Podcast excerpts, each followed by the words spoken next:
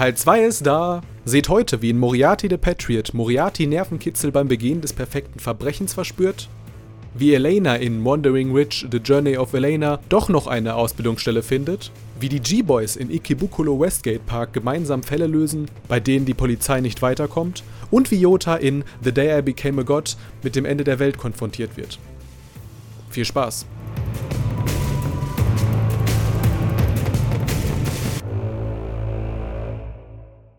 Willkommen zurück zur 128. Shortcuts-Folge. Uh. Wir wollten Kira heute auf ihre mathematischen Fähigkeiten prüfen. Muss ich jetzt heute zusammenrechnen? Heute tatsächlich, als wir die Anime geguckt haben, da haben wir darüber gestritten, was der.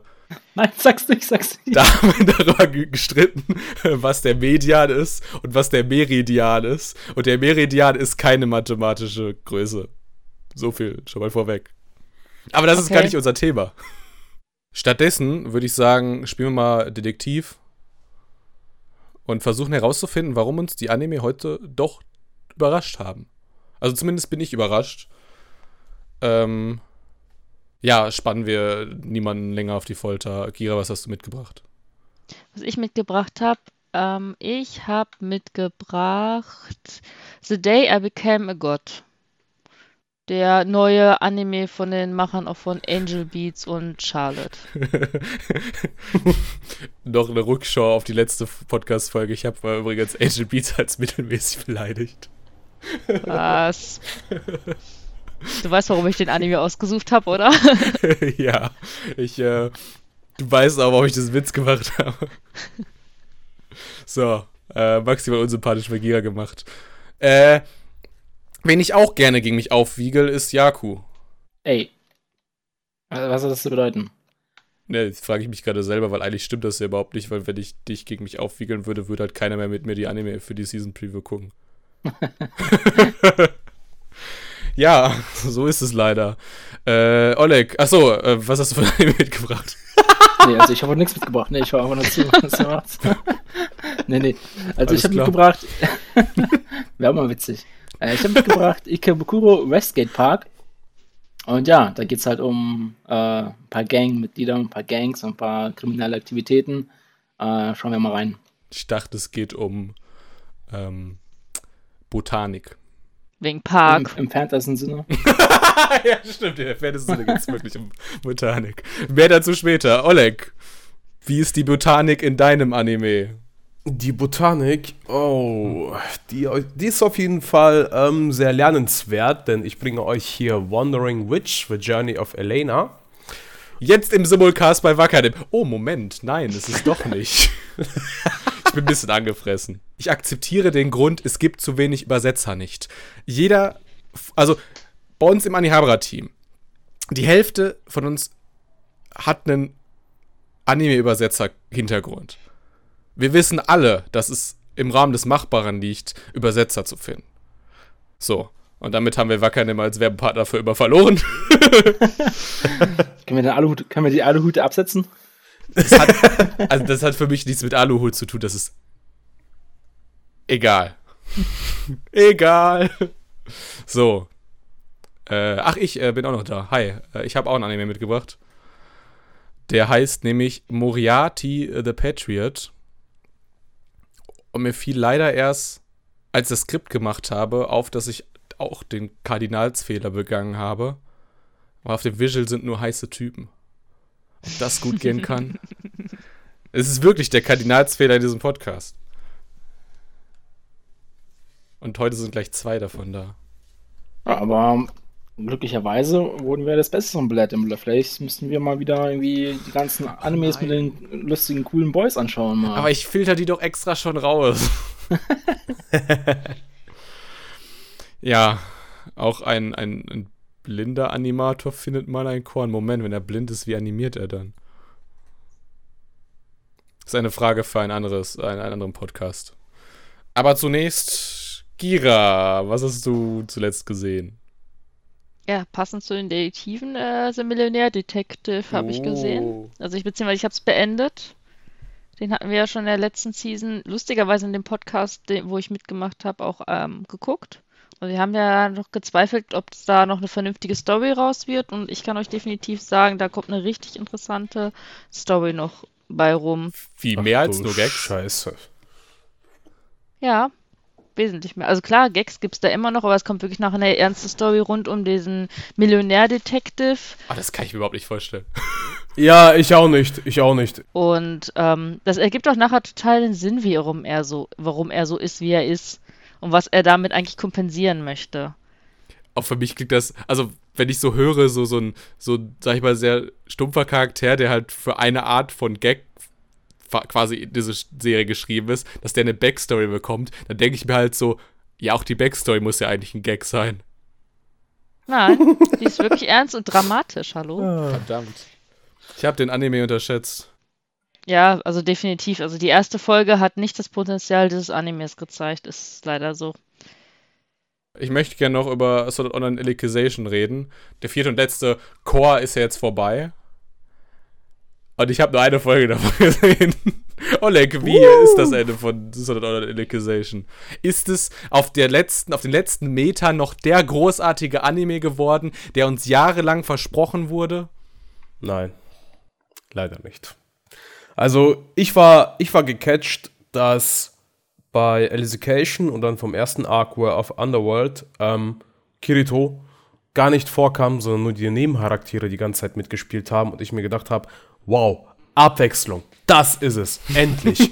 endlich mal, endlich mal was anderes. Und in Folge 3 von diesem verdammten Arc kämpfen sie einfach durch bis zum Ende von dieser ganzen Serie.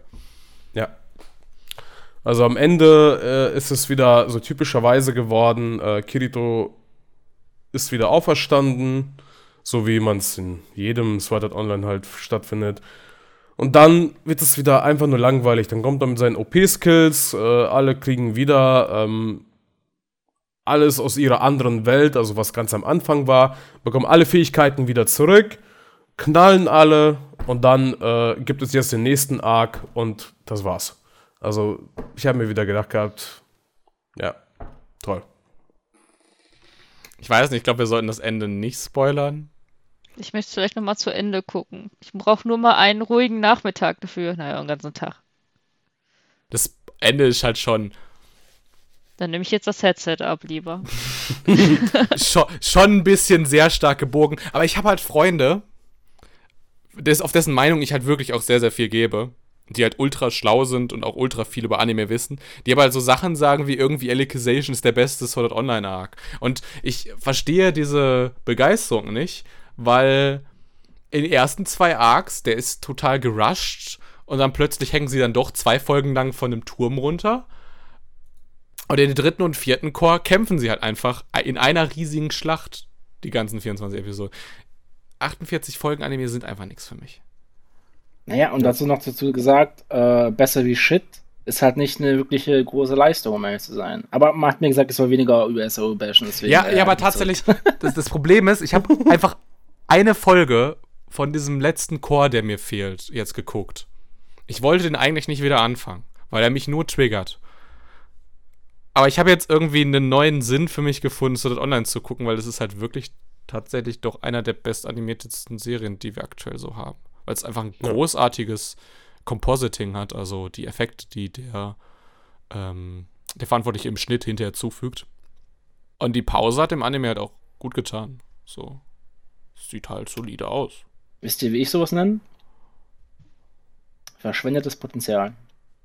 Aber gut, weiter geht's. Ähm. Nächstes Mal gucken wir wieder Masaki Yuasa-Filme und regen uns drüber auf, dass wir die Story nicht verstehen. Jo, ich würde sagen, wir fangen mit unserem ersten Anime an, oder? Ja. Moriarty the Patriot, sagte ich schon hat zwölf Episoden und ist ein Mystery Historical Anime. Äh, er ist adaptiert von einem Manga. Den gibt es sogar schon in Deutschland. Studio ist Production IG. Die machen ziemlich viel diese Season tatsächlich, weil die machen noch Haikyuu und Noblesse, die, die Crunchyroll äh, Webtoon-Koproduktion. Und den Simulcast von diesem Werk gibt es bei Wakanim. Ja. Die Beschreibung. Äh, William, ein junges, brillantes und unglaublich charismatisches Wunderkind, also wie wir vier, äh, wird von den Moriartys aufgenommen. Ermutigt von Albert, dem ältesten Sohn der Familie, entscheidet er sich, die Gesellschaft von der Ausbeutung der Aristokraten zu befreien. Auch wenn das bedeutet, dass er sich dazu von ihnen anstellen lassen muss. Ja, womit fangen wir an? Kann mir vielleicht äh, zu Beginn direkt mal irgendwer erklären, was diese, diese Analogie der Napoleon des Verbrechens bedeutet? Ich meine, ich meine, er ist ja gar nicht 1,50 groß. Also kann er ja gar nicht Napoleon sein. Vor allem finde ich generell äh, die, die Beschreibung Napoleon des Verbrechens. Eigentlich würde man ja etwas nehmen, irgendeinen Namen, der eigentlich nichts mit Verbrechen oder halt. weißt du, was ich meine? Dass er irgendwie was Gutes gemacht hat. Das Verbrechen. Egal, ich komme mich. Äh, kann es rausschneiden. ich habe meinen Faden verloren. okay, hat wer einen anderen Faden? Ja, das einzige Logische, was ich halt daran sehen kann, ist halt, ähm, dass halt Napoleon ja ich, also gehen wir mal tief in die Geschichte ein, ja quasi in was Schlachtzüge und so weiter, Kampfführung ja gute Entscheidungen getroffen hat, äh, anfangs. Oh, okay. Also ein Ma Meisterstratege. Ja, also in der Art, ja. Des Verbrechens halt. Ich dachte, vielleicht ist das irgendwie so ein Foreshadowing, weil Napoleon ja sehr, sehr schnell erfolgreich wurde, aber dann auch sehr, sehr schnell gefallen ist. Aber so geht es ja eigentlich allen Verbrechern in den Serien.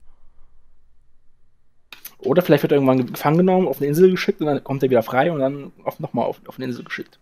War das bei Napoleon so? Boah, ich bin, ziemlich, bin ich mir ziemlich sicher, oder? Mich braucht ihr nicht fragen. Wo ist Levi? Der hat alle Folgen Terra X History gesehen.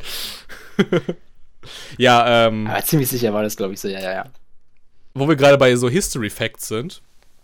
Jak und ich haben uns eben im Anime gefragt, äh, warum das jetzt die x-te Sherlock Holmes Adaption ist. Und klar, also es ist recht normal, dass sich irgendwie moderne, erfolgreiche Literatur sich bei äh, hier klassischer Literatur irgendwie orientiert. Aber dann sind wir drauf gekommen, dass das Jahr, wo Sherlock Holmes rauskam, also so 19, Ende 19. Jahrhundert, ja eigentlich in die Zeit fällt, wo sich Japan dem Westen geöffnet hat. Denk mal drüber nach. Hm. Und jetzt reden wir über den Anime. also, ich muss sagen, mir hat es gefallen, es gab so einen richtig geilen, düsteren Einstieg. Also man hat dieses neblige Rot, man hat überall diese Statuen mit diesen verschiedenen Formationen. Da kam so ein Engel mit abgebrochenen Armen, dann kam ein Teufel zum Beispiel. Also ich fand das schon, ähm, ja. ja. Ich hätte jetzt gesagt, weil du meintest, der gefällt dir sehr gut, hätte ich jetzt gesagt, liegt es daran, dass er so ein bisschen aussieht wie 91 Days. Äh, ja, das habe ich im äh, Opening habe ich gesehen gehabt, als diese zwei Pistolen dann so gegeneinander so gemacht wurden. Die so, oh. oh. Also jeder andere jetzt an den westlichen Charakterdesigns versucht abzuleiten. Aber gut, Pistolen, ja, das stimmt tatsächlich. Gira, du hast äh, Luft eingeatmet, das habe ich genau gesehen. Das lag aber eigentlich eher am äh, Ton, weil ich so einen schrillen Ton hatte. Schade. Willst du trotzdem was sagen? Ja, also generell fand ich die Stimmung im Anime sehr interessant. Auf jeden Fall.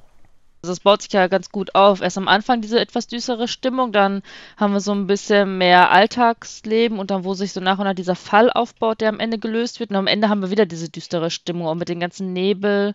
Also es ist quasi ein rundes Bild, hat sich dadurch ergeben. Und Nebel tatsächlich, also ich glaube, jedes Werk, was in London oder halt England spielt, hat halt Nebel, weil es da halt permanent nur regnet in diesem verkackten Land. Wo sie Essig mit Pommes essen. Uah. Ja, ihr habt verdient, ey. Ganz ehrlich. Aber das schaffen wir wieder ab, anderes Thema. Ja, ja. ja. ähm, ich finde, um mal ein bisschen über diesen Fall zu reden, ich habe mir erst so gedacht, so, ja, okay, das ist jetzt ein bisschen weit hergeholt, dass er quasi in der Zeitung die Jobs der Opfer sieht und daraus kombiniert, dass es ein Adliger sein muss, weil das typische so Handwerksdienstleistungen für Adlige waren. Ähm, und genauso, als er dann auf diesem Platz ist, äh, wo einer von diesen Betteljungen quasi umgebracht worden ist, ähm, quasi das Fenster erspäht und sich denkt, so ja, von da oben muss er den Jungen beobachtet haben. Aber eigentlich macht das ja Sinn, der kennt seine Stadt ja. Und er weiß halt, dass genau da in diesem Fenster halt ein Club ist. Und dann kommt irgendwann geht das dann so weiter und dann sagt so ein Bediensteter in diesem Club, äh, so ein Kellner, ähm, ja, der Typ, der immer an dem Fenster sitzt, der hat diesen Club auch gegründet. Und jetzt haben wir einen Adligen, der junge Jungs umbringt und extra den Club gegründet hat, um Bettlersjungen zu bespannen. Das ist wirklich Next Level Pädophilie. Man hätte es ein bisschen ausschmücken können, aber das war so zu leicht. Ich glaube, das liegt aber daran, weil es die Eröffnungsfolge war. Wahrscheinlich einfach, dass die wollten wahrscheinlich direkt einen runden Fall haben, der in einer Folge passt. Ansonsten mhm. hätten sie wahrscheinlich eine Doppelfolge rausmachen müssen. Ja.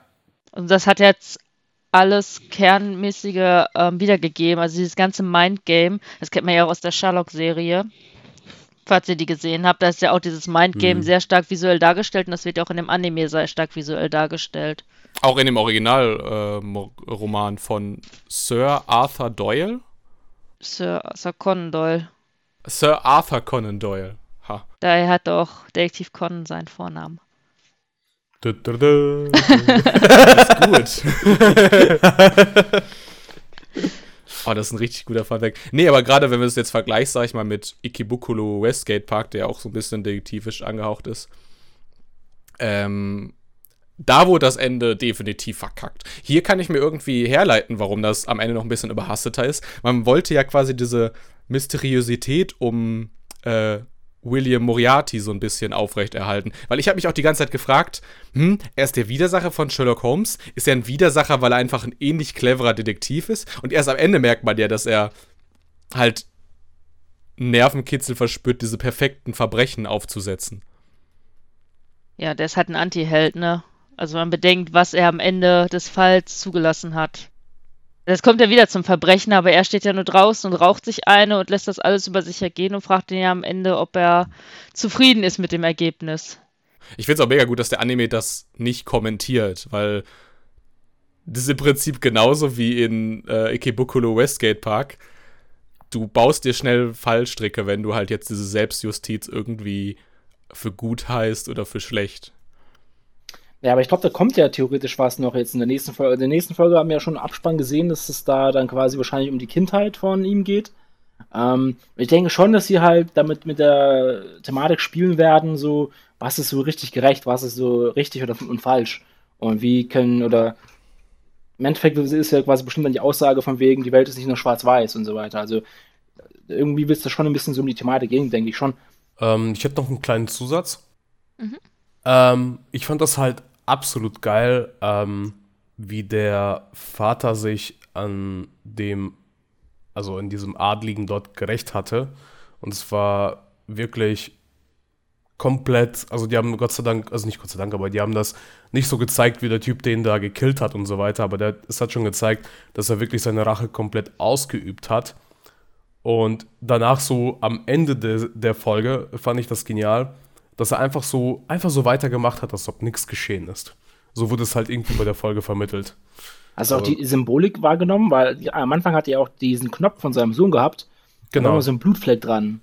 Aber in der Endszene, quasi, wo alles dann geschehen ist, sieht man, dass er diesen, diesen Knopf da in so einen ähm, Bildrahmen gemacht hat, aber dann einen Blutfleck quasi raus, also weggewaschen hat. Fand ich auch witzig, ja. Also fand ich auch äh, interessant. Ich fand ja. auch diese, dieser Soundeffekt quasi, als dann, der war extremst laut, als die Tür von dieser Scheune mm. zugeht. Genau. Wo sich der Vater dem Adligen recht. Das ist halt auch wieder so irgendwie, ne, die Tür oft für dieses Verbrechen fällt zu und geht jetzt nie wieder auf, weil halt keine Spuren hinterlassen worden sind. Also ich habe mir auch dann gedacht gehabt, so am Ende so ist so, also die Selbstjustiz, die halt dort ist, ist schon echt ganz oben. Also. Das lässt halt irgendwie viel in diesen Charakter von dem William blicken, wenn er halt in einen Schneiderladen reinkommt, am Ermitteln mm. ist, die Schere quasi direkt neben dem äh, Besitzer von dem Laden erspäht und dann sofort für sich merkt, ja, den kann ich manipulieren, dass der hinterher den Adligen umbringt für mich. Ich, ich, fand, das, ich fand das auch ganz geil, als der äh, William war der Detektiv, ne? Hm, Moriarty. Mhm. Moriarty, genau. Ich fand das auch ganz geil, als der Typ ermordet wurde und als er so die Türen geschlossen hatte, als diese roten Augen die ganze Zeit vorkamen, da hat mich so ein bisschen ganz stark an Black Butler erinnert. Da habe ich mir gedacht, so, Hui, okay.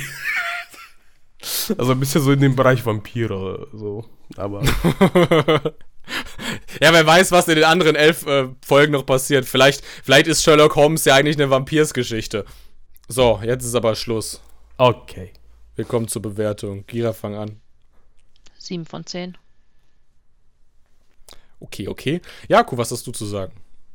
Ich habe da auch eine 7 von 10 gegeben. Lass mich raten, Oleg, eine 7 von 10. 8 von 10. Ah, ja, stimmt, Back Brother. Ja. Stimmt. Ich habe auch eine 8 von 10. Ähm, ist ein typischer Anime, der ein westliches Setting darstellt. Und du siehst in diesem Anime halt immer, genauso wie halt in 91 Days zum Beispiel, keine übertriebenen Gefühlsdarstellungen. Ähm, was, was es aber so ein bisschen kompensiert, ist halt einfach, dass, dass wichtige Stellen total präzise mit Soundtrack hervorgehoben sind. Ist super toll. Jo. Und damit die Durchschnittsnote. Gira? 7,5. Siehst du, Gira ist nämlich äh, eine smarte Mathematikerin. Nur weil ich Mathe LK hatte. oh, tatsächlich. ja, wir hätten dich äh, letzte Folge gebraucht, dann hätten wir wahrscheinlich nicht so, uns so, so, so peinlich vor uns hingestammelt. Ähm, peinlich vor uns hinstammeln? Nee. Beim nächsten Anime nicht. Da haben wir alle eine klare Meinung, da bin ich mir ganz sicher, ne, Oleg? Wie immer. Es betrifft immer meine Animes, die immer eine eintönige Meinung haben. immer. Es ist seit fünf Jahren nicht anders, warte, weil ich immer warte, Isekais warte, bekomme. Warte, nee, das ist kein Isekai. Findest du den Anime schlecht? Nein. Ja, warum sollten wir dann jetzt wieder aneinander geraten? Ich verstehe deinen Punkt nicht. Weil ich, weil ich schon wieder so eine, so eine Meinung wieder bekommen habe, wo ich mir dann so wieder denke, so, ja. Hast du, hast du etwa Podcast-PTSD entwickelt? Natürlich. Jedes Mal, wenn du ein Fantasy-Anime hast, duckst du schon so dich weg.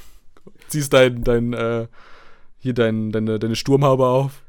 So, ähm, wir kommen zu dem Anime Wandering Witch, The Journey of Elena, besteht aus zwölf Episoden, die Genre-Text sind Abenteuer und Fantasy, ist halt von einer Light Novel adaptiert, kommt vom Studio C2C. Den Simulcast hat sich Wakanim geholt, mein Gott. Aber sie zeigen es nicht im Simulcast, weil sie nicht die Zeichen lesen. Oh.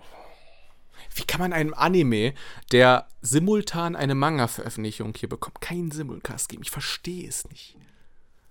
Tja. Du sitzt nicht bei Wakanim, deswegen weißt du es nicht. Ja, und, und die haben diese Entscheidung auch nach der ersten Folge getroffen. Die haben gesehen, wie großartig diese Folge ist und haben sich trotzdem dagegen entschieden, die in Deutschland im Simulcast zu zeigen. Also ich kann mir nur vorstellen, dass diese Entscheidung nicht in Deutschland getroffen worden ist. Kommen wir zu dem Plot. Es war einmal eine Hexe namens Elena, die sich auf große Weltreise begab. Auf ihrem Weg begegnet sie den verschiedenen Personen von einem Land, in dem nur Hexen leben, bis zu einem Riesen, der in seine Muskeln vernarrt ist. Mit jedem Treffen wird nicht nur Elena ein kleiner Teil ihrer Geschichte, auch ihre Welt wird von Treffen zu Treffen ein kleines Stück größer. Ich habe eine Theorie. Jetzt kommt's. Ich meine, ja, wir wissen, Oleg pickt eigentlich immer Fantasy-Anime und deswegen ist diese Theorie mehr Joke als alles andere. Aber Elena ist doch auch ein russischer Vorname. Ja, von Elena. Hast du deswegen diesen Anime gepickt? Nein, ich habe nur nach den Covern entschieden und äh, mir haben die Trailer gefallen. Sag doch einfach ja. Was triggerst du mich hier heute, ey? das ist mein Job. das merke ich. Ich fand den richtig gut. Deswegen bin ich auch gerade ein bisschen traurig darüber, dass ihr jetzt gerade sagt, er wird nicht weiter im Simulcast gezeigt. Muss ich gestehen. Weil ich fand den echt, der war optisch, war der richtig, richtig geil. Mit den ja. ganzen, ähm, die ganze Magie, die da dargestellt wurde, die trifft ja auf diese oh. Sternenhexe und einfach immer die ganze Zeit in ihrem Hut funkeln die Sterne und wenn sie zaubert, sind die ganze Zeit die Sterne da. Und immer diese 3D-CGI-Schmetterlinge, die um sie herumfliegen. Ja, aber die sind so passend. Ja, ja, also die passen in dem Hintergrund, der auch wirklich komplett ausgemalt ist. In diesem Baum, in dem die leben. Die leben oh, ja nachher in oh. diesem Baumhaus, ja. sag ich jetzt mal. Also, das ist da schon drei Etagen. Das ist mhm. ein sehr großer Baum. Und das ist halt alles so, ist einfach hübsch anzusehen. Ich habe ja. tatsächlich dazu recherchiert, ähm, weil ich meinte schon so zu Jako irgendwie, direkt am Anfang, so für, für eine Sekunde oder so, sieht man halt quasi so, wie die Zeit vergeht anhand, dass man halt Elenas Haus sieht, ihr Elternhaus, und dann quasi das durch die, die äh, Jahreszeiten so durchgeht. Also quasi ein, Winterhintergrundbild, ein Sommerhintergrundbild, ein Frühlinghintergrundbild und ein Herbsthintergrundbild. Und das halt einfach für, für zwei Sekunden Animation. Und ich denke mir halt so, wow, das ist aber ganz schön viel, viel Geld für zwei Sekunden Animation verbraucht. Und ich habe nachgeguckt, äh, an der ersten Episode haben auch tatsächlich zwei Hintergrundzeichnungsstudios gearbeitet. Wollte ich einfach mit euch kurz teilen. Also es sieht wirklich, die, die Kulissen sehen sehr großartig aus. Ich habe auch nicht damit ja. gerechnet, weil man sieht in diesem Trailer im Prinzip, ähm, ja, das ist eine Magierin, die durch die Welt reist und dabei auf verschiedene Arten von Menschen trifft, die irgendwie anders ticken als sie und die Leute, die sie sonst kennt. Kennen wir das irgendwoher? Es ist halt eins zu eins Kinos Journey. Und dann habe ich ja. halt überhaupt nicht erwartet in so einem Slice of Life Anime, äh, dass er einfach irgendwie die krassesten Magiekampf-Animationen out there haben. Also, ich, ich muss aber auch sagen, ähm, hier wurde auch, ähm, das fand ich eigentlich ganz gut, dass hier auf Elena auch äh, hauptsächlich als Charakter auch zugegangen wurde. Und zwar ähm, hat es ihre Persönlichkeit ganz gut beschrieben, dass sie sich so halt, ne, eine Einserschülerin, ja, sie ist halt ähm, besser als die anderen und hat sich auch genauso auch verhalten und hat auch ihre, ist auch die jüngste gewesen, die auch, halt auch die Magieprüfung bestanden hat. Das, das, das klingt jetzt sehr klischeehaft, äh, genau, man muss aber genau. sagen, Elena macht eine richtig krasse Charakterwandlung, allein schon in der ersten Folge durch. Genau, das, das ist ja das Geile dabei. Und als sie versucht halt einfach nur ihre Ausbildung als vollwertige Hexe halt in verschiedenen Clans von Hexen da du, durch, äh, durchzugehen, äh, bis sie halt eine gefunden hat, die sie halt mit aufgenommen hat, die wirklich ihre Geduld so richtig stark auf die Probe gesetzt hatte. Ähm, und zwar wirklich einen Monat lang, wo sie von ihr gefordert hat, was kochst du mir? Wann putzt du bei mir im ganzen Haus? Ähm, also, also eine typische Ausbildung im, im deutschen genau. Ausbildungssystem. Du genau. wirst erstmal zwei Jahre lang ausgenutzt, damit, weil du dir davon dann, wenn du das durchgestanden hast, bessere Berufschancen mit einem fertigen Abschluss halt erhoffst. Ja. Also ich finde, das, das wurde halt in der ersten Folge echt gut verkörpert. Also das haben die echt gut dargestellt auch. Jaku, wie fandest du ihn? Also ich kann da einem nur zustimmen. Ich fand ihn echt äh, vom Zeichenstil her oh, ist ein kleiner Spoiler, aber er war der beste von den vier, die wir heute haben, finde ich. Äh, ich fand auch die ganzen Nahaufnahmen auch besonders cool.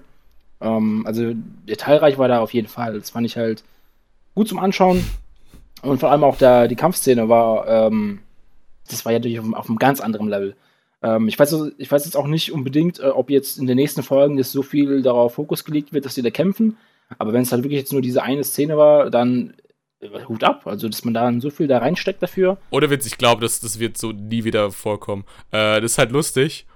Das hat man ja schon bei dem anderen Anime, den dieses Studio gemacht hat, Harukana Receive, so ein bisschen gesehen, dass die irgendwie Spaß dran haben, Beachvolleyball-Kämpfe so mit der Kamera sehr, sehr pompös aussehen zu lassen. ja, aber hier war es ja in, in, dem Fall ja gut gemacht. Also es war ja nicht irgendwie. Äh, aber Receive ja war es auch gut gemacht. Also gerade wenn man auf, auf Close-Ups von Brüsten steht. Ja, das meine ich. Also sowas so gagmäßig. Äh, in dem Anime war es halt sehr ernst halt auch. Ähm, ja. Ich fand es zwar ein bisschen vielleicht over the top mit der Szene dann quasi, wo sie, ähm, na, ihr eingesteht quasi, was da der Plan dahinter war, warum sie das alles so gemacht hat, wie sie es gemacht hat, die Lehrerin von ihr. Äh, aber war halt natürlich notwendig, halt um diesen Charakterwandel, den ihr schon beschrieben habt, äh, von Elena durchzuführen.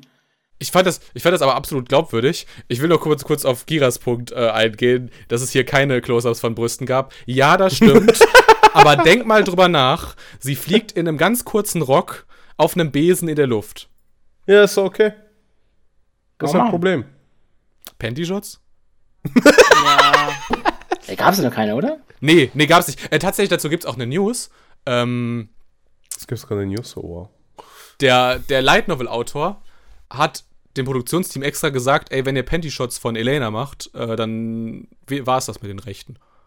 Oh. Es gibt, glaube ich, auch irgendwie in, in, der zweiten Folge oder so gibt es so eine Szene, wo tatsächlich irgendwie ein Panty-Shot wäre. Und da ist halt so der Bereich unter ihrem Rock halt so komplett schwarz. Also ein schwarzes Loch.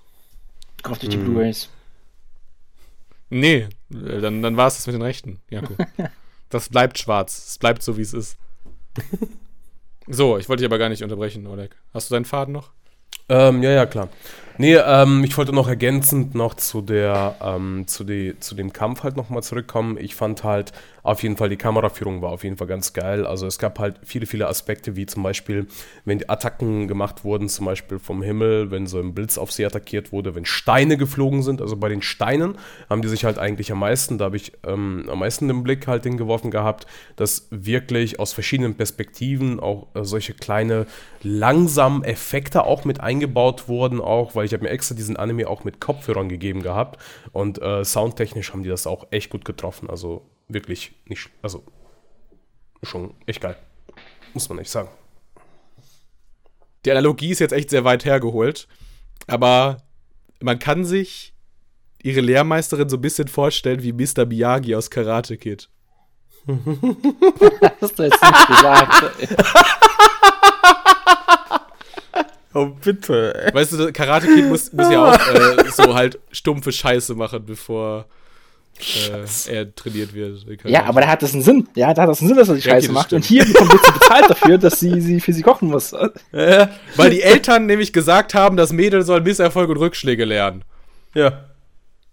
Die Lehrmeisterin fand ich war äh, ja ganz normal, halt diese typische, klassische äh, Damen mit mittleren Alters mit ihrem Acha. und ja. Ja, aber ich, aber ich, ich kaufe ihr das ab. Äh, sie kam ja aus einem weit entfernten Land, quasi extra, um Elena zu sehen und auszubilden. Ach, die Weil, Eltern haben es eingefechtelt, ganz ehrlich. Nee, nee, also das, das, merkt man ja so, so ganz unterschwellig, als sie dann sagt, so, ich bin extra hier gekommen, um jemanden zu treffen. Und Elena meint so, ja, und hast du diese Person getroffen? Und sie ähm, hat es nicht beantwortet. Genau. Ja, aber die grinst so. Ja, genau. Also sie ist wegen Elena dahin gekommen. Und, und das ist ja auch gerade, weil sie halt auch so diese ganze Robetta-Hexengesellschaft irgendwie so disst, weil das total die Elitisten sind, die halt ihr nichts beibringen wollen, weil sie irgendwie, was weiß ich, irgendwie sie als Bedrohung wahrnehmen oder sowas, weil sie ja total talentiert ist. Keine Ahnung. Also echt teilweise schwer, schwer anzuschauen, ey. Da bin ich ja schon, ist mein Blut schon gekocht, ey. Das muss ich meinem Chef auch sagen, von wegen, äh, hier, ich muss öfters mal Nein sagen können und aus meinem Herzen rauskommen. Äh, mal schauen, was er darauf reagiert. Oh, das war's mit deiner Ausbildung, Jaku. Leider gekündigt. Fang nur mal von vorne an. Du musst anfangen zu weinen. Dann lösen sich all deine Probleme. Da kommt mein Chef und umarmt mich. ah, okay, genug von meinem Chef, okay? Sehr gut. Das ist eine gute Idee. Wollen wir zur Bewertung kommen? Hi. Okay, Gira. 10 von 10.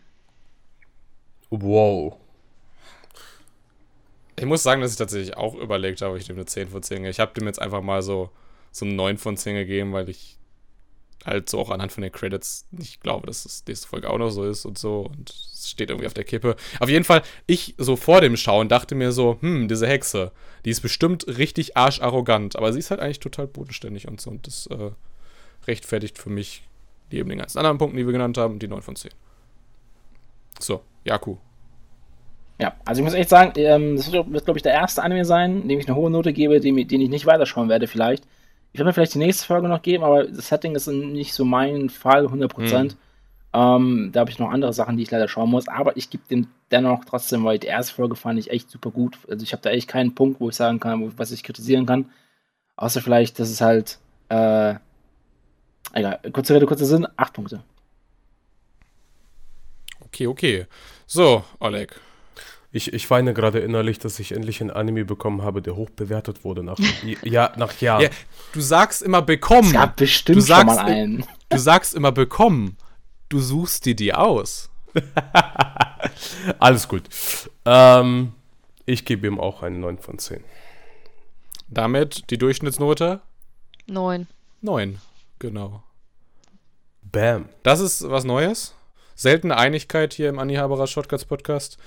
Ähm, schauen wir einfach mal, was heute noch so passiert. Vielleicht haben wir noch irgendwie eine, eine 10 als Durchschnittsnote. Vielleicht auch bei Yakus Anime. Genau. Äh, fangen wir erstmal mit meinem Anime an und dann, bevor wir über eine 10 über, dann bei einer Durchschnittsnote sprechen. Ähm, und zwar habe ich mitgebracht Ikebukuro Westgate Park. Er wird zwei Folgen haben, ist ein Action-Drama Mystery, ist eine adaptiert ist er von einer Roma Romanreihe vom Studio Dogakobo. Simulcast auch hier bei Wackernem. Haben wir nur Wacker im Titel heute eigentlich? Ja, ich glaube schon. Wackerle hat, glaube ich, dieses Season 30 Titel oder, also nicht ganz so viele. 21, 24, 25 oder irgendwie sowas. Also. Und dann können sie sich keine Übersetzer leisten. Aber gut. Ähm, die Beschreibung. Weil sein Kumpel King einer der Anführer der Gang G-Boys ist, wird auch der besondere Makoto immer mehr in das Gangleben hineingezogen. Da er darin einen Weg sieht, seine Freundin zu beschützen und den Frieden in der Bande zu wahren, nimmt er eine konfliktlösende Rolle in der Gang ein. Doch als jemand, der ihm nahesteht, getötet wird und eine rivalisierende Bande einen Revierkampf anstößt, fällt es selbst Makoto immer schwerer, einen kühlen Kopf zu bewahren. Oh wait, das haben wir noch gar nicht gesehen. Das ist ja völlig neu. Ja, habe ich auch irgendwie gemerkt äh, in der Folge, dass dazu einfach nichts passiert ist. Also ich gehe mal davon aus, dass es der Aufbau jetzt, weil in der ersten Folge am Ende hat man ja schon ein bisschen was gesehen und er hat ja auch was gesagt. Ich wollte es gerade sagen, ganz, ganz am Ende siehst du ja irgendwie, dass ihn da jemand beobachtet und dass dieser Drogendealer äh, irgendwie noch einen Kumpel hatte mit einem Kansai-Dialekt. Also, dass der Dialekt, den man in Osaka spricht. Ja, ich gehe mal davon aus, dass das quasi dann quasi die, die Story entfachen wird. Ähm, aber ja. Völlig neue Blickwinkel eröffnen sich mir. Das wäre wie bei Moriarty, dass das erst so ein bisschen einleitend ist, weil es ist ja auch so ein in sich abgeschlossener Fall, der das, was im, in der ersten Folge ermittelt wird. Ich sage jetzt mal ermittelt. Es ist im Prinzip Durarara, nur ohne übernatürliche Elemente. Jetzt kommen wir zur Bewertung. Und vielleicht ein bisschen schlechter wie Durarara, aber okay. Ja, wollen wir ein bisschen über den Fall reden, den wir gesehen haben? Naja, wenn es sein muss. Also ich fand, um ehrlich zu sein, ist ein bisschen äh, zu hohe Erwartungen, glaube ich, einfach halt irgendwie. Also wenn ich halt an die Geschichte denke, und da kommt mir einer an, wenn man allein schon die erste Szene sieht. Da, wo dieser Junkie da quasi durch die Gegend rennt und plötzlich dann in dieser, dieser Menschenmenge ist und dann quasi ja. vom King vermümpelt wird. Wo du halt siehst, okay, diese G-Boys, geiler Name eigentlich, aber egal, ähm, die, der wird einfach halt, die sind einfach eine, eine, eine Macht halt. Die haben irgendwie hunderte, hunderte von Leuten, die da irgendwie da drin sind. Die sind auch so, das sind halt irgendwie normale Zivilisten und dann krempeln die sich irgendwie bei ihren Sneakers so diese äh, Zunge von dem Schuh um oder krempeln irgendwie ihre Arme hoch und dann siehst du halt irgendwie Tattoos oder Graffitis auf den Schuhen und so.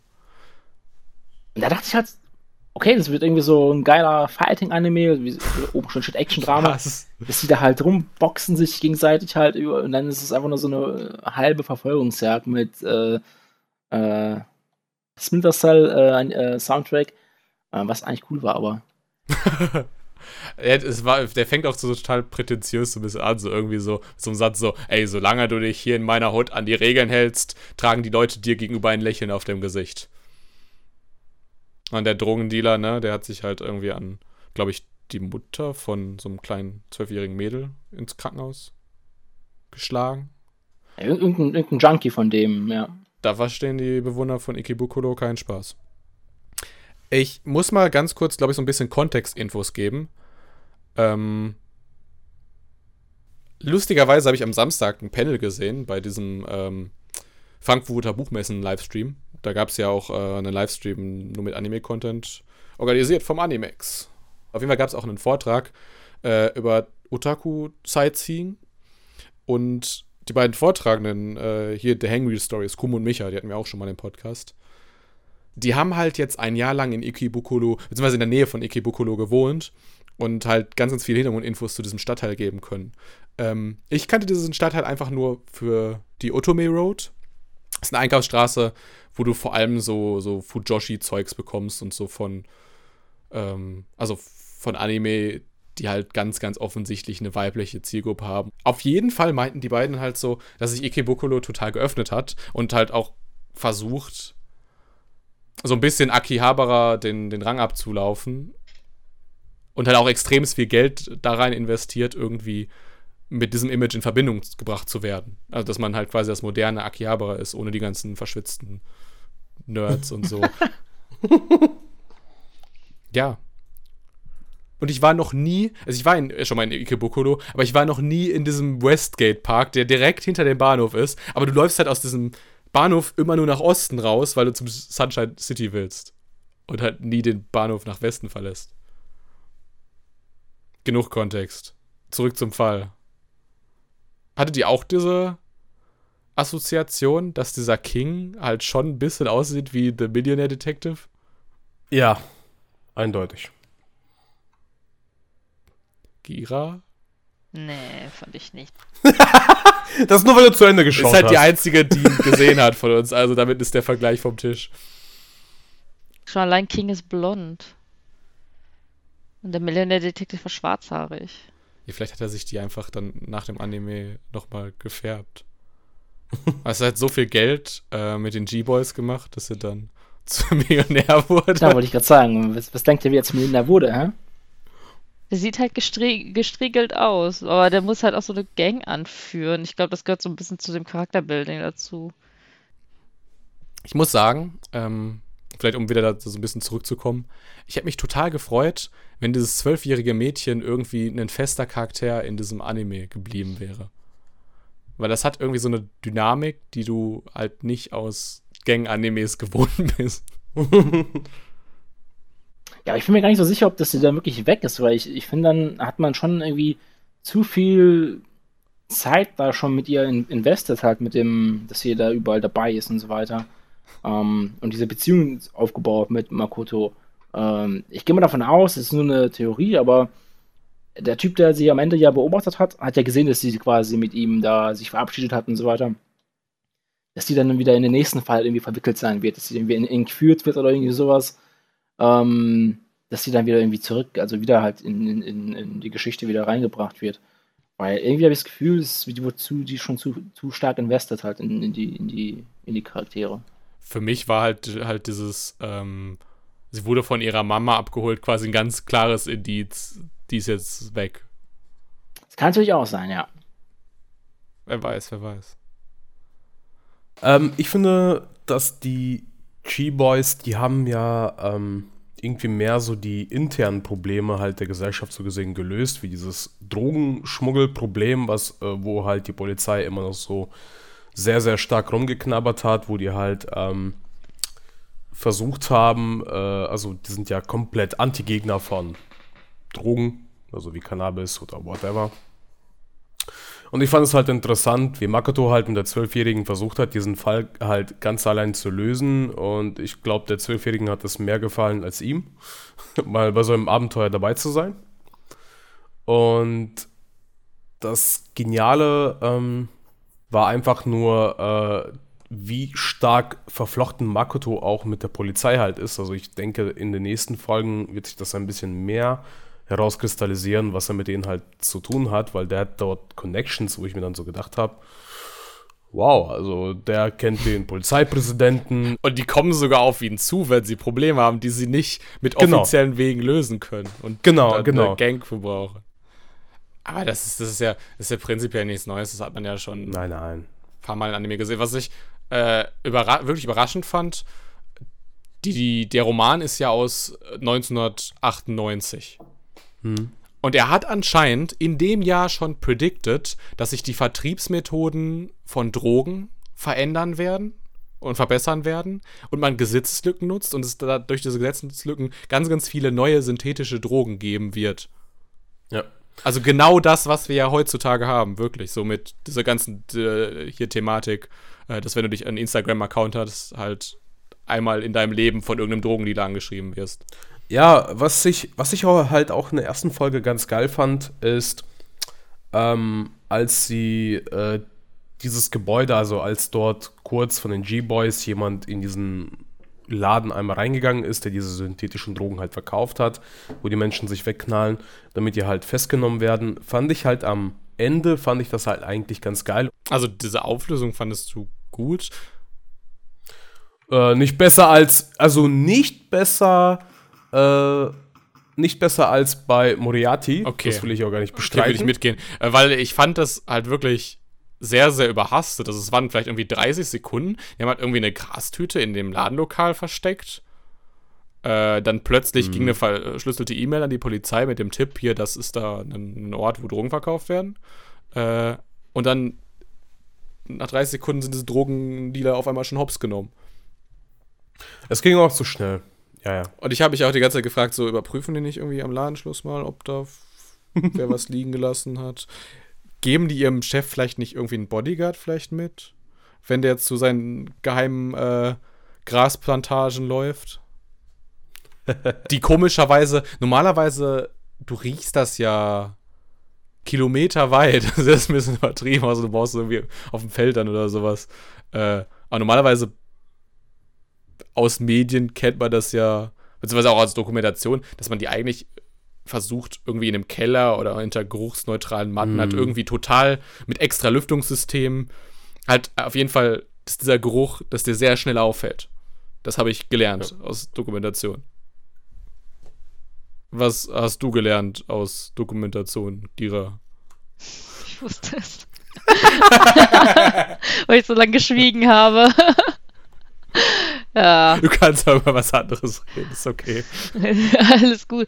Nein, ich weiß nicht viel, was ich zu dem Anime sagen soll, weil ich halt den auch sehr.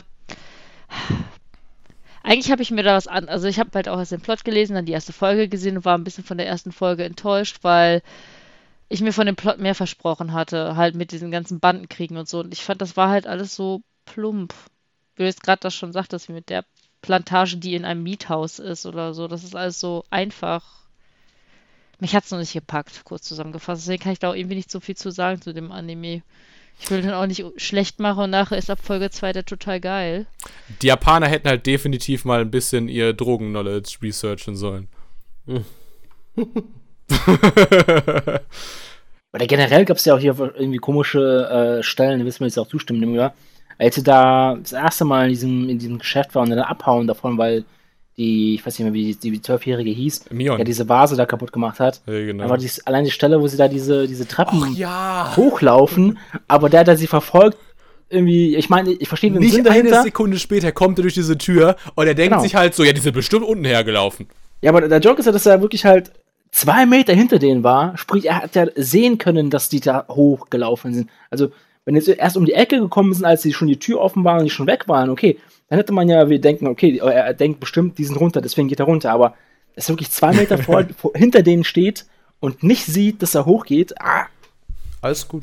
Er war dicht. Das ist ein gutes Argument. Tatsächlich. Das ist der Grund, Kinder, nimmt keine, nimmt keine Drogen, sonst könnt ihr euren eure Ver äh, Einbrecher nicht identifizieren, ob sie hoch nein. oder runter gehen. Also, also, also Gras können ihr nehmen, das ist ja okay, aber dort gab es ja gesteckte nein, Versionen. Nein, nein, nein, nein. Das, das, wir, wir legitimieren hier nicht Gras. Nur für medizinische nein. Zwecke, Freunde. Natürlich. Auf Rezept immer. Das, das war aber auch wirklich ein Problem von diesem Anime.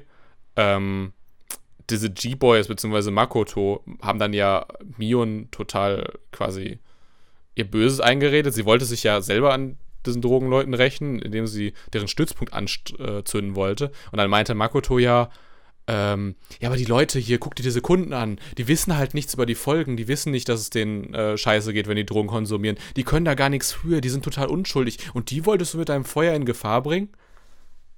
Also, ich weiß, dass auch ganz normale Leute tendenziell Drogen konsumieren. Aber es verharmlost schon so ein bisschen den Drogenkonsum. Quasi die Kunden so als ganz normale Leute darzustellen. So wie du und ich. Fand ich nicht gut.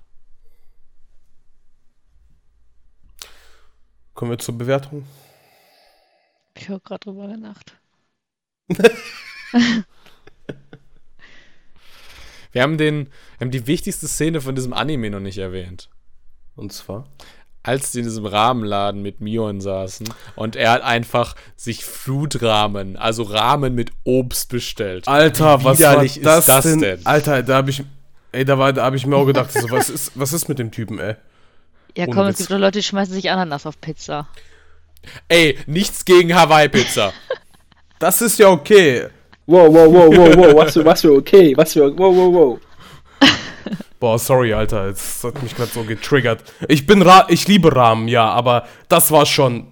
Hawaii-Pizza triggert halt immer. Tut mir leid, ich, ich bin emotional geworden. Ja. Alles gut. Ich frage mich auch, was es für ein Rahmenladen ist, in dem Leute sich Steaks. Ja, vor allem gab es auch Steaks und äh, ja. Das ist wie die Pizzerien, die Burger und so verkaufen. Provozier es nicht, sonst mache ich dein Anime schlecht. da wartest du doch nur drauf. ich, ich, ich fand es auch komisch, äh, dass man Also, das ist ein Anime, der tatsächlich Doa Kobo animiert hat. Das ist ein Studio, was bekannt ist für diese, ja, so cute Girls doing wholesome things Anime so bekannt geworden ist. Und jetzt haben die hier so ganz, ganz viele Boys und ich habe halt mehr Cuteness in diesen Boys erwartet, aber stattdessen bewegen sie sich einfach recht flüssig, so in ihren matten Farben. Anscheinend kann Doga Kobo sehr, sehr viel mehr, als wir dachten. So. Kommen wir zur Bewertung, Gira. Wusstest du, wusstest du auch dieses Mal, dass ich dir als erstes fragen werde? Ja, du hast mich die anderen beiden Male auch als erstes gefragt. Verdammt, ich wurde ertat. ich gebe den, ja, ich gebe dem sechs Punkte noch. Ich hoffe, dass da noch mehr kommt. Der Plot klang ja echt gut, ey. Jaku. Wie gesagt, wie schon äh, am Anfang gesagt, ich war ein bisschen enttäuscht, äh, ein bisschen zu viel rein äh, interpretiert. Deswegen ähm, gebe ich ihm eine 5, aber ich fand das Ending cool. Nee, G? Ich hoffe, dass bei den G-Boys auf jeden Fall ein paar mehr Charaktere oh, hinzukommen. Und ähm, wir werden mal sehen, wie sich das weiterentwickeln wird. Deswegen gebe ich ihm eine 7 von 10. Okay. Ich habe auch eine 7 von 10 hier tatsächlich stehen. Wow, ich habe heute alle Werte von dir getroffen. Das, äh, boah, ich bin gespannt jetzt, wie es beim vierten sein wird. Woo! Spielen wir diese Narrative weiter. Ich will es aber vorher noch ein bisschen begründen. Okay. Wenn du dir so Anime anguckst, also wenn du dir Gangster-Anime in letzter Zeit anguckst, dann hast du so vor allem Banana Fish und diese angekündigte Skate the Infinity. Und du siehst halt beiden Anime an, da geht es eigentlich mehr daran, Komplementärprodukte an junge Mädels, junge, tut mir leid, ich ergänze, junge kreischende Mädels zu verkaufen. Bei diesem Anime hatte ich nicht das Gefühl, als will man hier Komplementärprodukte an junge kreischende Mädels verkaufen. Deswegen gute Note von mir. so klar wie, wie Das ist die Skala, an der wir alle Noten eigentlich messen müssten. ich wollte gerade sagen, das war jetzt die subjektivste Bewertung, die ich jemals abgegeben habe. Nein, ich will halt nicht alles nochmal wiederholen, worüber wir sowieso schon geredet haben. Ähm, 6,25, bevor du fragst. Gut, dass du sagst, ich hätte es vergessen. Ähm, ich wollte mich gerade schon überleiten sagen, weil so Déjà-vu hatte ich äh, im nächsten Anime noch mehr als genug für heute. Ja, also ich habe hier mitgebracht Day I Become a God. Der soll wird zwölf Episoden haben, ist ein Drama-Fantasy-Anime, ein Originalwerk, was im Studio PA Works produziert wird. Und den Simulcast hat sich, wie bei den anderen drei, auch Wakanim gesichert. Der Plot. Der Tag, an dem sie zur Göttin wurde, läutete das Ende der Welt ein. Narukami Yota verbringt seine letzten Sommerferien an der Oberschule, bevor die Aufnahmeprüfungen für die Universität beginnen. Eines Tages taucht ein Mädchen namens Hina vor ihm auf, das sich als allwissende Göttin vorstellt. In 30 Tagen kommt das Ende der Welt. Zunächst hat Yota Schwierigkeiten damit, ihr zu glauben, doch nach einer Demonstration ihrer hellseherischen Kräfte überzeugt sie ihn. Die entgegen ihrer Allwissenheit recht naive und kindliche Hina zieht schließlich aus unerfindlichen Gründen bei Yota Mutter ein, womit der chaotische gemeinsame Alltag der beiden und der letzte Sommer vor dem Ende der Welt beginnen. Hieß die nicht anders? Äh, sie hat sich Odin genannt. Nee, aber dann. ich bin ein bisschen irritiert nee, wegen China gerade. Ja, ja, sie hat sich Odin genannt als äh, wie der Göttervater, obwohl sie nicht ein Auge hat, sondern halt zwei gesunde Augen anscheinend. Aber ich meine, die hatte auch noch irgendeinen normalen Namen, der nicht China war. Aber ich meine, sie kann halt auch einfach irgendwelche historischen japanischen Figuren, die wir nicht kennen, weil wir halt keine Japaner sind, äh, verkörpern. Originalgetreu anscheinend. Nee, ähm, ich hätte das Gefühl, dass sie das Achtklässler-Syndrom hat. Das Problem ist, dass sie ja wirklich äh, Dinge in der Zukunft vorsehen kann. Das ist ein Problem in meinem Kopf. In eurem Kopf auch? Ja, so ähnlich ging es mir auch am Anfang in der ersten Folge. Ich hatte ja zu euch schon gesagt gehabt, dass der so eine Handlungs starke Handlungskurve hat und eine Wandlung die erste Folge direkt. Wandlung? Ja, ich habe halt ich habe halt erst gedacht, das ist so ein kleines Mädchen, was sich das nur einredet, weil, keine Ahnung, schwer krank, was auch immer, und will jetzt noch die letzten 30 Tage ihres Lebens schön verbringen. Oh. Und dann hat die auf einmal wirklich hellseherische Fähigkeiten. Oh, jetzt, wo du es sagst, es könnte wirklich, also es macht Sinn, weil ja ganz viele von diesen Keywerke ja einfach ultra traurig sind, so mit Krankheiten. Ja. Irgendwie der, der, Bruder aus Charlotte, der saß, der lag ja auch hier in dieser komischen Krankheit, die durch diese übernatürlichen Fähigkeiten ausgelöst war. Und er war total so psychisch am Ende und so weiter. Das habe ich übrigens auch gedacht. Ähm, ich habe ein bisschen Angst. Weil, wenn ihr euch daran erinnert, wie Charlotte, also das ist quasi Charlotte und Angel Reed sind halt so quasi die geistigen Vorgänger von diesem Anime, wie Charlotte geendet hat, dass der Protagonist plötzlich in zwei Folgen die Welt retten sollte und das halt einfach total unglaubwürdig war. Ich habe ein bisschen Angst, dass der Protagonist hier auch am Ende die Welt retten muss. Weil Hien hat ja so ein bisschen auch schon angehintet, irgendwie, ähm, irgendein Mensch hat eine schlechte Entscheidung getroffen und deswegen geht die Welt in 30 Tagen unter. Ich bin da noch gar nicht so hundertprozentig davon überzeugt, dass die Welt wirklich untergeht. Ich glaube eher, dass, oder irgendwie in meinem Kopf äh, habe ich so einen Plot-Twist, dass das dann irgendwie in 30 Tagen eintreffen wird. Und es stellt sich heraus, es ist einfach nur, dass irgendwie eine Serie, die sie schaut, irgendwie abgesetzt wird oder irgendwie sowas. Und das interpretiert sie als Weltuntergang. Wisst ihr, was ich meine? Ja. Also wahrscheinlich wird es nicht eine Serie sein, weil sie auch irgendwie so Dinge fragt wie, was ist Basketball? Ja, ich weiß zum Beispiel, um halt äh, das äh, bildlich darzustellen. Irgendwas wird ja, passieren, ja, was halt nicht ein wirkliches Ende der Welt bedeutet, sondern halt aber nur ein, für sie halt eine Art Ende der Welt. Das glaube ich nicht. Ja. Aber, aber wie du merkst, irgendwie jeder von uns stellt sich diesen Anime anscheinend anders vor. Wie stellt ihn sich Oleg vor? Das ist die Frage. Sagen wir es so, ähm, die Details, die uns hier verkauft wurden, ist halt so, hier kommt halt eine allwissende Göttin, die halt ihre Fähigkeiten einfach mal ein bisschen so zur Schau stellt, wie bei ähm, Pferderennen oder halt ähm, bei Wettervorhersagen, wo der Hauptchar das mal so ein bisschen glaubt und denkt sich so, okay, Alter, okay, das kann schon kein Zufall mehr sein. Ähm, und wo später sie auch keine Übernachtungsmöglichkeit sagt und sagt, ja, ähm, ich werde einfach bei dir übernachten, deine Mutter wird es erlauben. Er ruft an, fragt, Mutter, äh, hier ist irgendeine komische Grundschülerin mit einer Nonnenanzug, ähm, kann die bei uns übernachten? Oh, ist sie das wirklich? Ja. Okay, sie kann bei uns übernachten. Warum weiß die Mutter das? Das ist die Frage, die ich mir die ganze Zeit gestellt habe. Der kannst du dir nicht die ganze Zeit gestellt äh, haben, weil man das erst irgendwie am Ende der Folge. Aber äh, ich weiß, was du meinst. Ich wollte ja. nur, ich wollte es nur, nur. Ich wollte halt auch einen auf Giga machen und deine Logik zerstören, okay? Ja.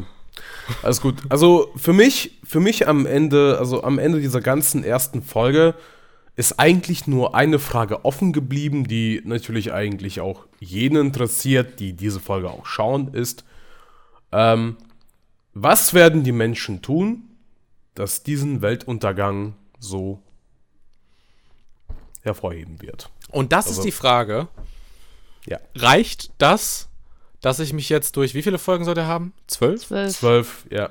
Durchkämpfen muss durch so eine. Also die halbe Episode war im Prinzip, sie sagt irgendwas vorher, äh, dann behandelt Jota sie wie ein Kind und dann beschimpft sie ihn. Das war die halbe Folge. Immer wieder hintereinander. In irgendwelchen anderen Orten. An einem Rahmenort, ja. an einem Basketballplatz, äh, von der Bushaltestelle, wirklich jedes Mal dasselbe. In der, in der Bücherei, am Baseballplatz. Aber es ist halt trotzdem, du guckst so diese erste Folge und du weißt, ha, das ist Key. Weil weißt du, wie die halt so Ernsthaftigkeit und Humor mixen. Das mhm. ist, äh, das ist ganz, ganz markant.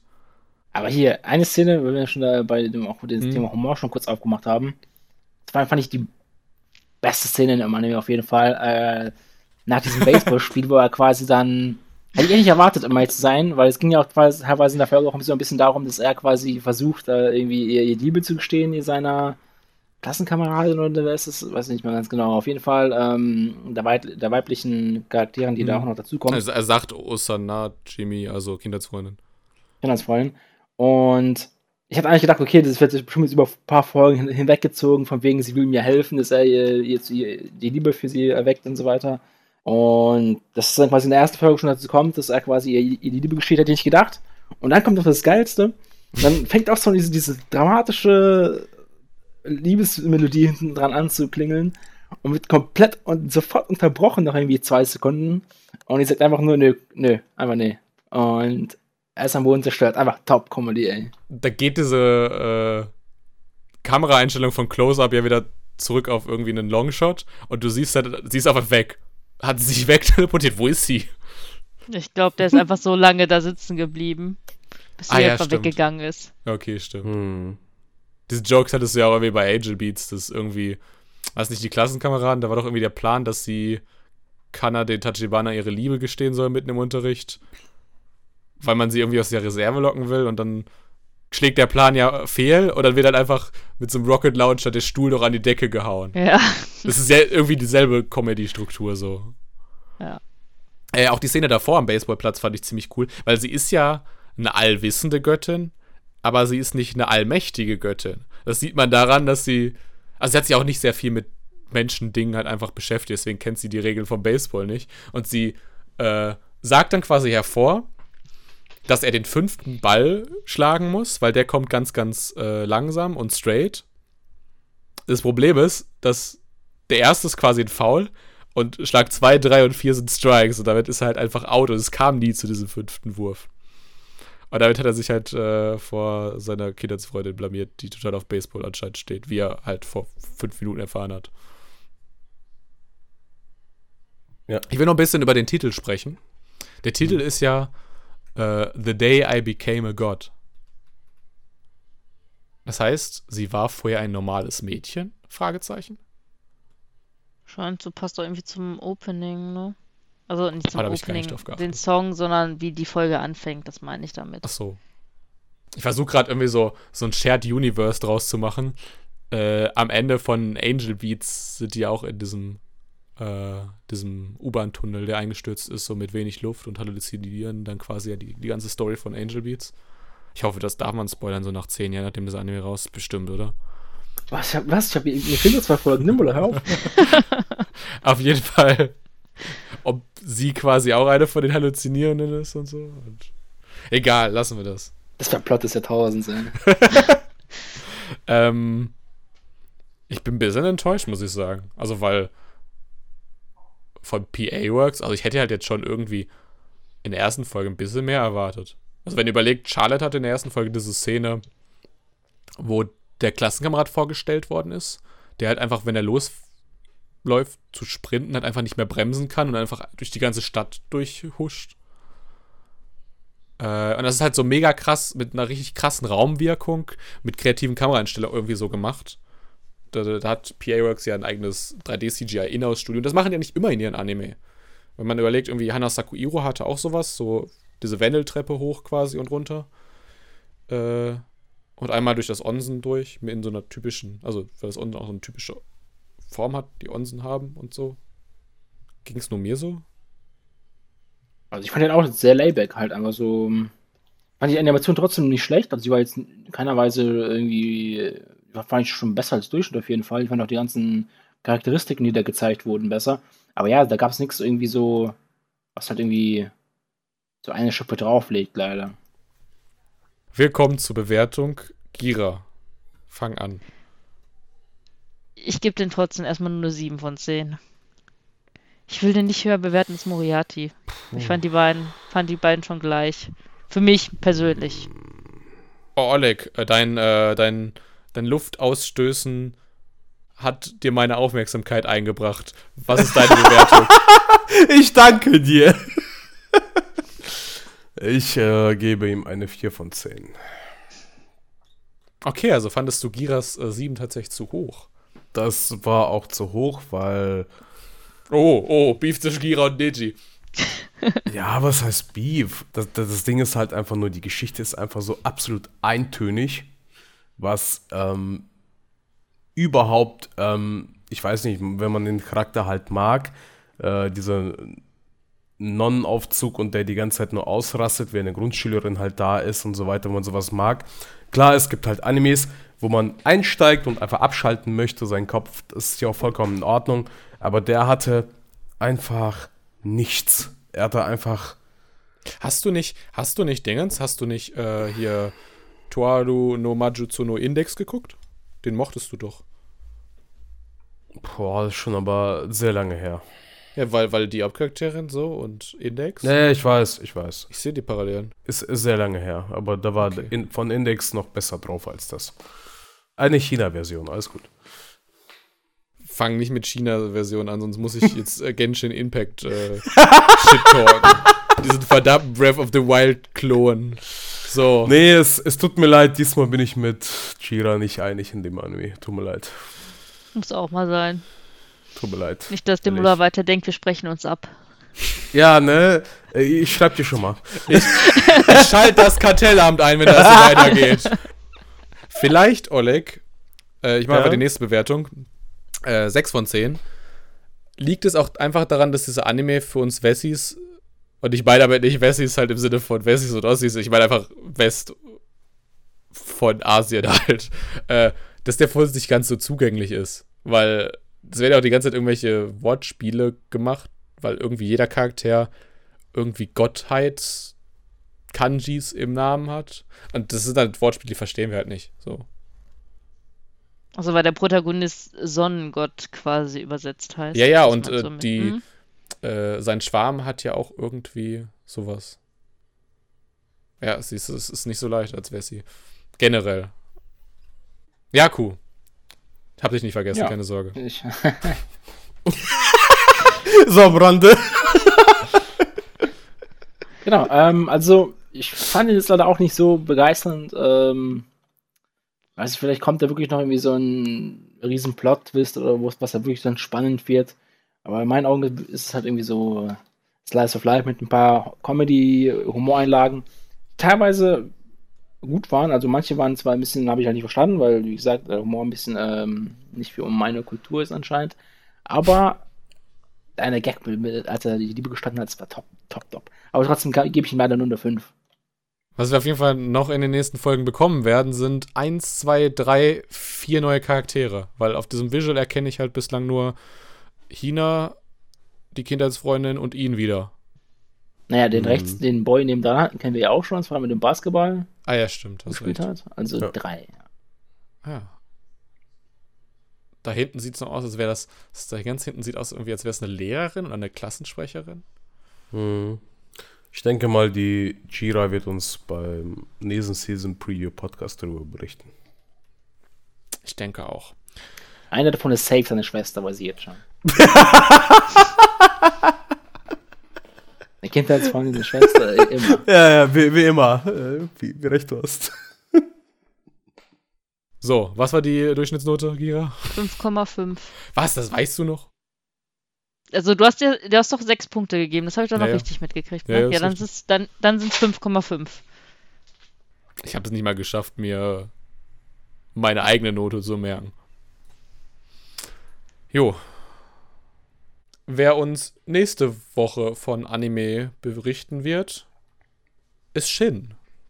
Das bedeutet, Oleg, Oleg kann auch mal wieder endlich mit Shin nach langer Zeit mal wieder reden, so. Oh ja. Die können sich ein bisschen, können ein bisschen miteinander flirten. Mm. Nebenbei versuchen wir dann noch über Anime zu reden. Shin bringt auf jeden Fall mit äh, The Gymnastics Samurai.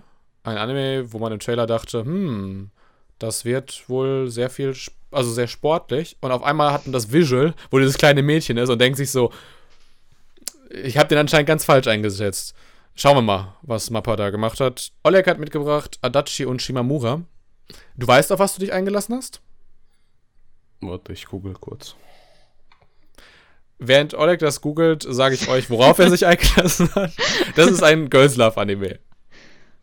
Wait a second. Warum, Warum habe ich Nobles, äh, Nobles äh, äh, Nimmler? Habe ich den gewählt? Auf deiner Liste hattest, ja. Hm. Warum? Weil es, weil es um Vampire geht? Ich weiß nicht, ich glaube, es war nicht so. Ich glaube, das ist auch so ein nicht so, äh, wie, wie Tweets am besten beschreiben, ohne jetzt irgendwie jemanden auf, den, auf die Füße zu treten. Äh, Viele hübsche wahrscheinlich Boys. Nicht, wahrscheinlich nicht mal ein Genre. Kann das sein? Äh, es ist auf jeden Fall auch eine, eine basiert auch auf einem koreanischen Webtoon, ist also, ich gucke gerade mal Wakanem, Wakanem, oh, zweimal Crunchyroll nächste Woche, das ist zweimal mehr als heute.